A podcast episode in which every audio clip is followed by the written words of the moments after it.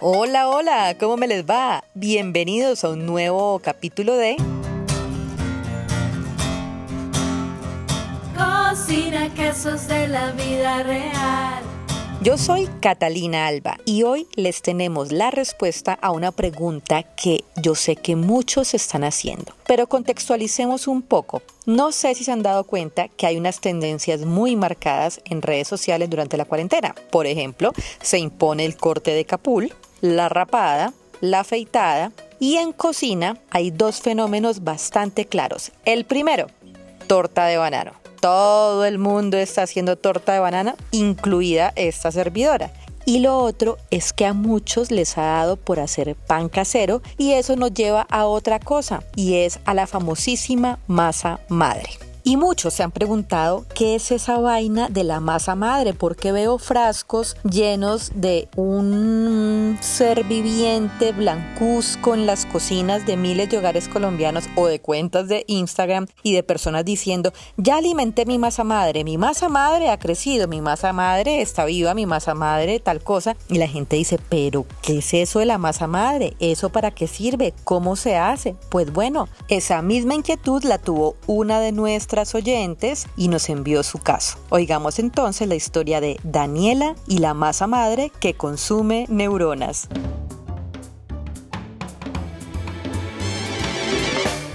Hola, mira, lo que pasa es que, no sé, hay algo que me está como ahí eh, consumiendo neurona y es que mm, siempre que quiero hacer pan me encuentro con algo que es masa madre, ¿crees que se llama? Creo que sí, sí, masa madre. Y yo la verdad no sé qué es eso, cómo se hace, cómo, cómo se utiliza. Eso toca que cuidarla o, o qué es, o cuánto dura ahí, cuánto tiempo la puedo usar. Es que está también de moda eso que todo el mundo la utiliza o qué.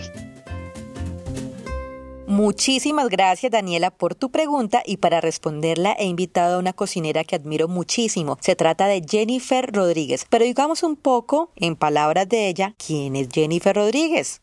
Hola, soy Jennifer Rodríguez del restaurante Mestizo Cocina de Origen, un restaurante que queda ubicado en el municipio de Mesitas del Colegio, en el departamento de Cundinamarca, a 60 kilómetros de Bogotá.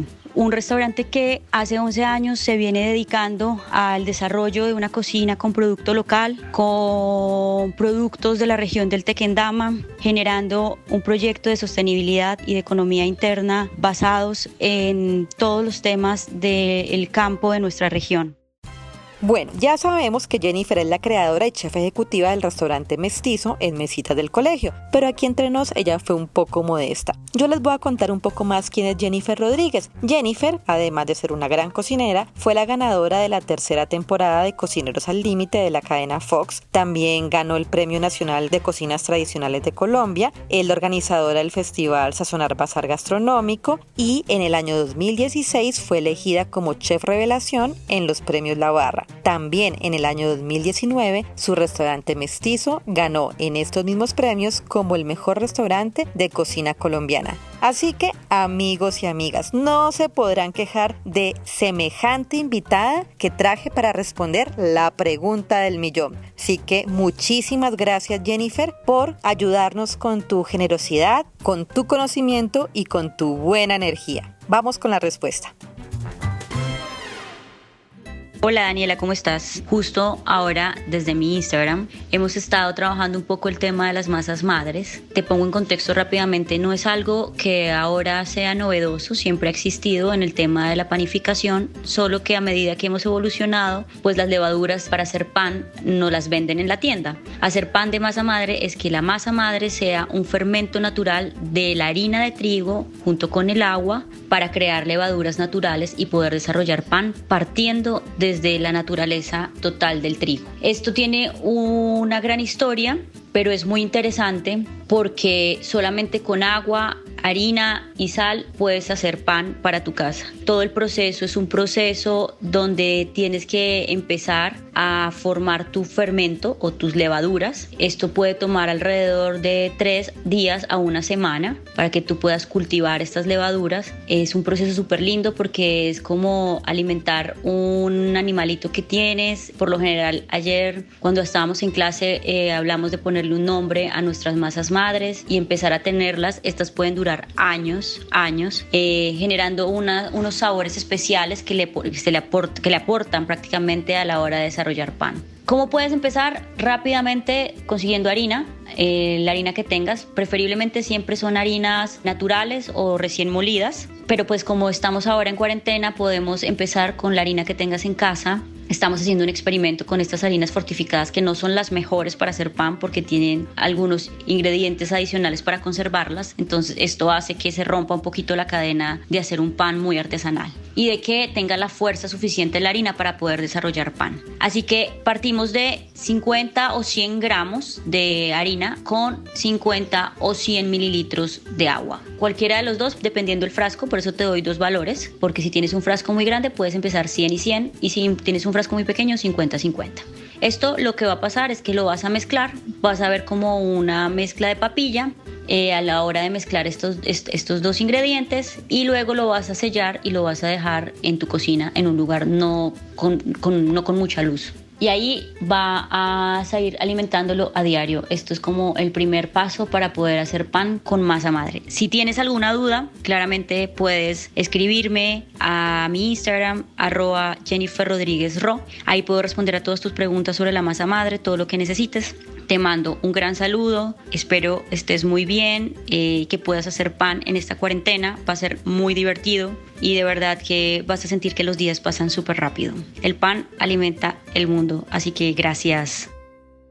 Muchísimas gracias Jennifer por aclararnos de una manera tan completa esta duda que nos carcomía por dentro sobre la masa madre, el tamagotchi de la panadería. Y como ustedes oyeron, si tienen alguna duda, porque esto tiene mucha más información y seguramente van a salir muchas preguntas, pueden contactar a Jennifer en su cuenta de Instagram, arroba Ro. Pero tranquilos, que si no les queda muy claro cómo se escribe, voy a dejar su nombre en los comentarios o la descripción de este podcast. Y antes de despedirnos, Jennifer, quisiera preguntarte algo. Yo sé, también en carne propia, que los restaurantes están pasando por momentos muy difíciles, retos que nunca antes habíamos tenido, estamos afrontando problemáticas económicas, tratando de tener a flote la nómina, conservar el trabajo, el ánimo. Y es por eso que quiero preguntarte cómo desde nuestro lado podemos dar una mano a tu restaurante, a Mestizo, cómo podemos colaborar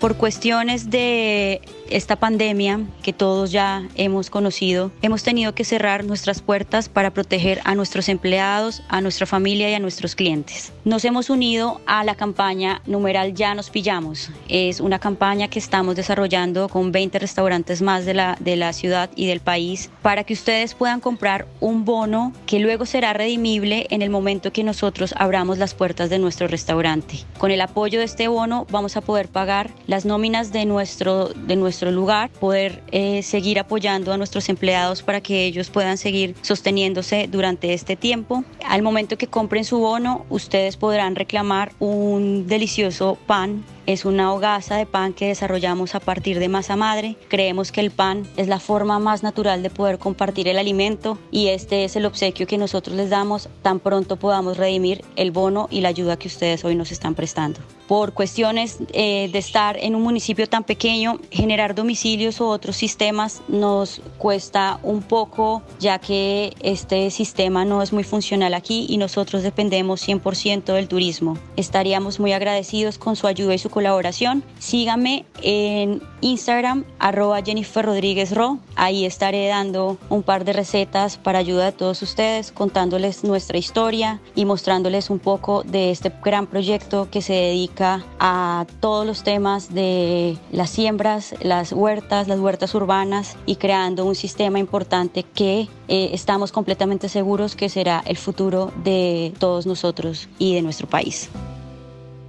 Ya oyeron amigos, existe una alternativa muy interesante para ayudar a los restaurantes y es comprar bonos que pueden luego redimir cuando las puertas se vuelvan a abrir de todos los restaurantes. Y esta plata que se recaude, este dinero, servirá o será de muchísima ayuda para cubrir gastos de nómina, de servicios o los gastos fijos que tiene un restaurante que son muchísimos. Gracias de nuevo por oírnos, por esa sintonía en esta época de cuarentena y nos despedimos. Haciendo unos anuncios parroquiales, los de siempre. El primero, si ustedes también tienen dudas, preguntas, inquietudes sobre cómo preparar algo que tengan en la casa y no tengan ni idea cómo, de alguna técnica o no sé, algo que siempre han querido saber sobre culinaria, gastronomía y demás, es el momento de resolver todas estas preguntas a través de este canal y para ello nos pueden enviar una nota de voz contándonos su caso a lo que se cocina en esta casa gmail.com.